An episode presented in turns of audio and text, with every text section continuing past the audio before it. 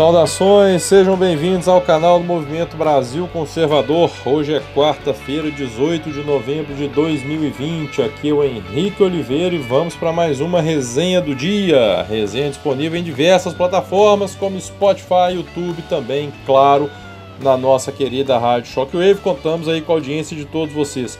E para você que deseja fazer parte do Movimento Brasil Conservador, basta acessar a descrição dos nossos vídeos que lá você encontrará todas as informações para isso, ok? Será um prazer inenarrável ter vocês conosco. E não deixem, tá pessoal? Não deixem de fortalecer os canais conservadores, as mídias conservadoras.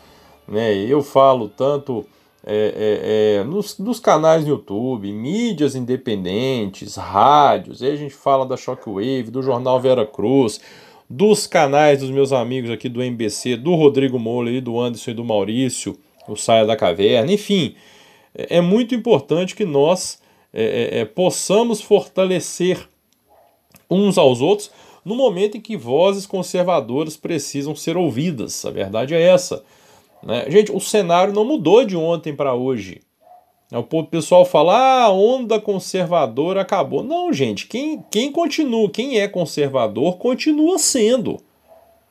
Então não é questão de falar que ah, a acabou a onda conservadora. Pô, peraí, não. Conservador continua sendo conservador, então ele nunca foi. Esse é o ponto. Né? O que a gente está vendo realmente é o abandono né? Muitas vezes, em muitos casos, e eu não estou me referindo aqui a quem está eventualmente insatisfeito com uma coisa ou outra. Estou falando com quem realmente né, não é, nunca foi conservador e aí chutou o balde, chutou o pau da barraca e está querendo fazer tudo para ferrar com tudo. Né, inclusive encampando esse discurso aqui de ah, a onda conservadora acabou. Né? Então, alto lá. Nem tanto ao mar, nem tanto à terra. Os conservadores seguem firmes aí.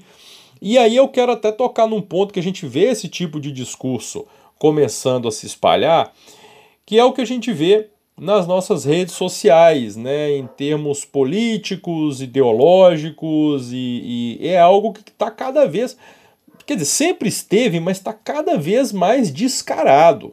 Né? É, é, é, as, a, as grandes empresas, os grandes responsáveis né, pelas redes sociais, eles não fazem a menor questão de esconder o espectro ideológico, político. Né? A gente viu aí um grande.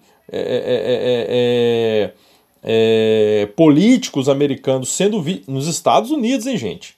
Sendo vítimas desse tipo de coisa. Vamos olhar aqui. Né? Aliás, até mais antes de entrar aí na política do dia a dia, né? Vamos falar um pouquinho. O que, que a gente tem visto, gente? É, é, é essa forçação de barra que a gente vive em todos os aspectos é linguagem neutra, é não sei o que lá, trans, não sei o que das quantas mais, né? Que a questão não é você aceitar se uma pessoa é trans ou não. Gente, na verdade, ninguém tem que aceitar nada. Cada um é do jeito que é e pronto. Né? A questão é quando você tenta impor uma aceitação. Aí é que o negócio pega. Porque da mesma forma, né, é, que merecem respeito. Oh, gente, isso é claro, isso é, uma, é um absurdo falar o contrário. E tem respeito, os homossexuais, transexuais e afim, cada um faz o que quer da sua vida. Também é devido o respeito àqueles que não se sentem à vontade com esse tipo de imposição.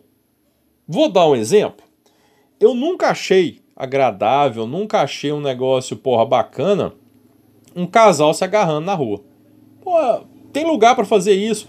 falando de casal heterossexual, homem e mulher. Nunca, nunca achei graça nisso. O cara tá aqui quase uma cena de sexo explícito ali no meio da rua. Porra, vai para um motel fazer isso, vai para sua casa, vai fazer isso onde você quiser. Olha, um casal heterossexual. Agora, se eu disser que eu não quero ver dois homens se beijando na rua, né, o agarramento, que eu também não acho bacana com um casal heterossexual, aí vai ser homofobia. Não, gente. É o simples fato de um casal, né, de dois seres humanos estarem ali se atracando em vias públicas. Independente se é homem com mulher, se é mulher com mulher, homem com homem. Mas o negócio é sempre levado para o lado da ideologia, de acordo com o caso. E aí você vê como essas coisas viram. Esse tipo de discurso viraliza em rede social. Mesmo sendo um discurso enviesado, mesmo sendo um discurso uma meia verdade, porque eles pegam uma situação ali, né, onde cidadão A não está satisfeito em ver cidadão B e C na rua. Cidadãos B e C na rua, né, se atracando na rua. Essa é a meia verdade. Né? Agora, a mentira que é contada é que esse incômodo é pelo fato de ser um casal homossexual, por exemplo. Não, não é o caso. E o fato é que esse discurso, essas narrativas, elas se desdobram com uma facilidade e com um apoio tão grande, um próprio engajamento, um impulsionamento nas redes que é impressionante. Você pega às vezes um perfil ali, pô, o perfil tem 100 seguidores. Quando você assusta, o cara falou uma imbecilidade qualquer lá, putz, ai, escreve lá, hoje acordei com sono, que saco. E aí, de repente, esse negócio tem 50 mil retweets, tem 200 mil curtidas no Twitter. Porra, você vai, você vai, vai falar para cima de mim que isso é normal. Né? Você vai me falar que não há um impulsionamento de determinado tipo de fala, de determinado tipo de perfil, de determinado público. É claro que tem. É claro que tem. Né? Volta e meia nós vemos. E aí a gente vê como que as coisas se alastram. Vê essa porcaria desses Sleeping Giants, que é uma conta que faz terrorismo virtual e nunca é suspensa pelo Twitter. Não tem qualquer tipo. Isso é assédio direcionado e não tem qualquer tipo de punição. Está lá do mesmo jeito. Né? Houve uma determinação da justiça que, para que fosse divulgada a, a, a, a identidade dos responsáveis pelos Sleeping Giants e o Twitter preferiu pagar a multa do que divulgar. E aí você quer me dizer que não existe uma ideologia, não existe uma política né, a ser seguida nas redes. E aí nós vamos trazer agora o fato, né, e a gente já falou em linhas gerais, na questão da lacração, todo o assunto que diz respeito à lacração, ele viraliza em instantes. Ele nunca é tratado como um discurso de ódio, por exemplo, se você fala lá, eu odeio brancos. Eu odeio brancos. Você pode falar isso porque o Twitter não vai te suspender. Você não vai ser perseguido. E isso é racismo. Isso é racismo se você disser uma coisa dessa. Mas não. Agora, se você disser que odeia negros, aí é racismo. Gente, é racismo do mesmo jeito. Tudo é racismo. Mas só um é observado. Só um é criticado, condenado e punido. Vigora nas redes sociais, a política é não importa o que você fala, mas quem você é ou o que você defenda, ou de que lado você está. E aí, trazendo para a política do dia, a gente vai começar a ver nas eleições americanas, gente. Trump, o que, que nós vimos? Os, as postagens do presidente dos Estados Unidos. Com uma faixinha lá do Twitter falando: olha, essa informação aqui é discutível, essa informação aqui é contestável. Caramba, o presidente dos Estados Unidos, cadê a liberdade? Ao passo que né, nós vemos os maiores absurdos Hoje nós tivemos um exemplo disso e foi percebido, sabe-se lá há quanto tempo isso acontece, numa postagem do ministro Tarcísio respondendo ao Fernando Haddad. É, a postagem dele, a resposta dele, no dado momento, estava com mais de 20 mil curtidas no Twitter. E tempos, momentos depois, essas curtidas diminuíram para 5 mil e poucas, acho que até menos, se eu não me engano. Desapare... As curtidas desapareceram o engajamento desapareceu. E aí você pode pensar, ah, mas isso é uma bobagem, é só curtida de Twitter. O que que isso representa? Isso representa narrativa, gente. Mostrar que uma resposta de um ministro de Estado teve mais engajamento do que o político de esquerda falou. Narrativas. A crítica do queridinho do PT. E aí você vê a postagem do Bolsonaro que no momento estava com mais de 160 mil curtidas. De repente baixou para menos de 100 de novo. Baixou para 90 e poucas mil. Pô, pera aí. É muito descarado. Ah, mas só tirou a curtida do Bolsonaro. O que que isso significa? Sério que eu vou precisar explicar? Significa diminuir o engajamento do presidente da República, demonstrar menos apoio, demonstrar menos interação do que ele na verdade tem. Fato.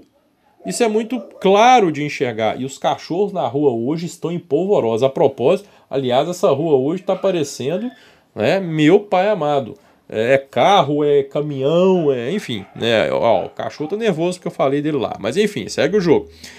Então é muito claro, é muito claro esse viés ideológico, esse viés político que nós vemos nas redes sociais e que está sendo atacado pelo senador Ted Cruz nos Estados Unidos. Ele tem feito um trabalho muito forte em cima disso. E não, gente, e não é por acaso. Nós tivemos duas eleições aí em 16 nos Estados Unidos e em 18 no Brasil, onde as redes sociais foram fundamentais. Eles viram isso. E aí vocês realmente acreditam que ia ficar impune? Que eles iam deixar esse poder todo nas mãos livres, né, nas mãos do povo nas redes sociais? Não. Eles vão levar, vão levar para o espectro ideológico deles.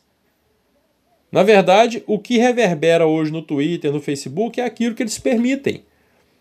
Nos colocam em uma bolha, retiram o nosso engajamento de forma descarada.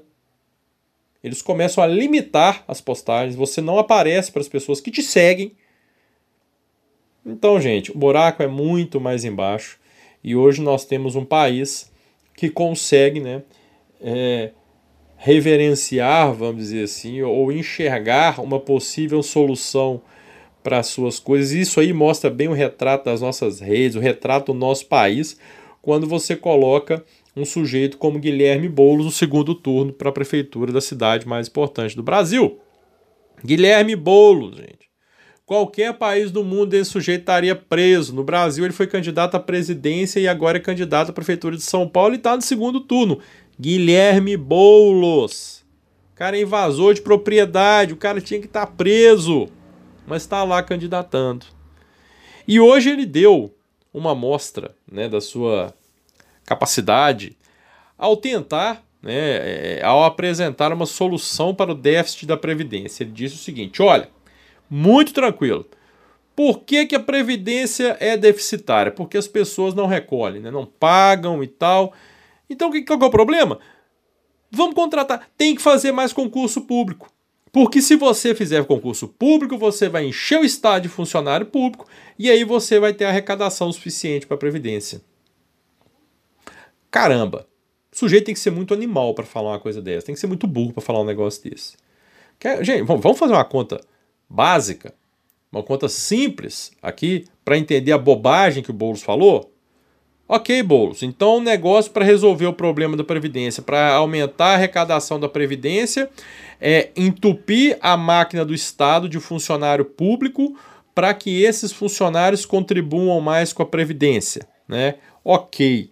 Só que o Boulos está esquecendo como que vai ser o sistema. Vai ser mais ou menos assim: o Estado vai contratar mais funcionários, vai arcar com 100% do salário desse funcionário para ter de volta desse 100% que ele gastou, pouco mais de 10% em contribuição previdenciária, ou seja, vai haver uma perda de mais de 80%. Olha a ideia genial do sujeito que querem colocar na Prefeitura de São Paulo. Gente, a batalha é longa, a batalha é árdua, a batalha é difícil. Eu vou falar com vocês. É... Mas não dá para desistir. Não vamos desistir, não. Vamos atacar em todas as frentes. E eu repito, uma frente importantíssima é dar voz aos conservadores. Dar voz aos conservadores. Vamos que vamos, gente. Vamos lutar e não vamos desistir, não. Grande abraço a todos. Se inscreva no nosso canal, ative as notificações, deixa o like aí no nosso vídeo, curta o Jornal Vera Cruz, compartilha a Rádio Shockwave, o canal do Rodrigo Moller, o Saia da Caverna. Enfim, pessoal, vamos fortalecer os nossos. A, a, a luta já é muito desigual. Se nós não nos fortalecermos, e o trem de Minas Gerais dando boa noite para vocês aí, né? Se nós não nos fortalecemos, não nos fortalecemos, quem o fará? Grande abraço. Fiquem todos com Deus até amanhã, se Deus quiser.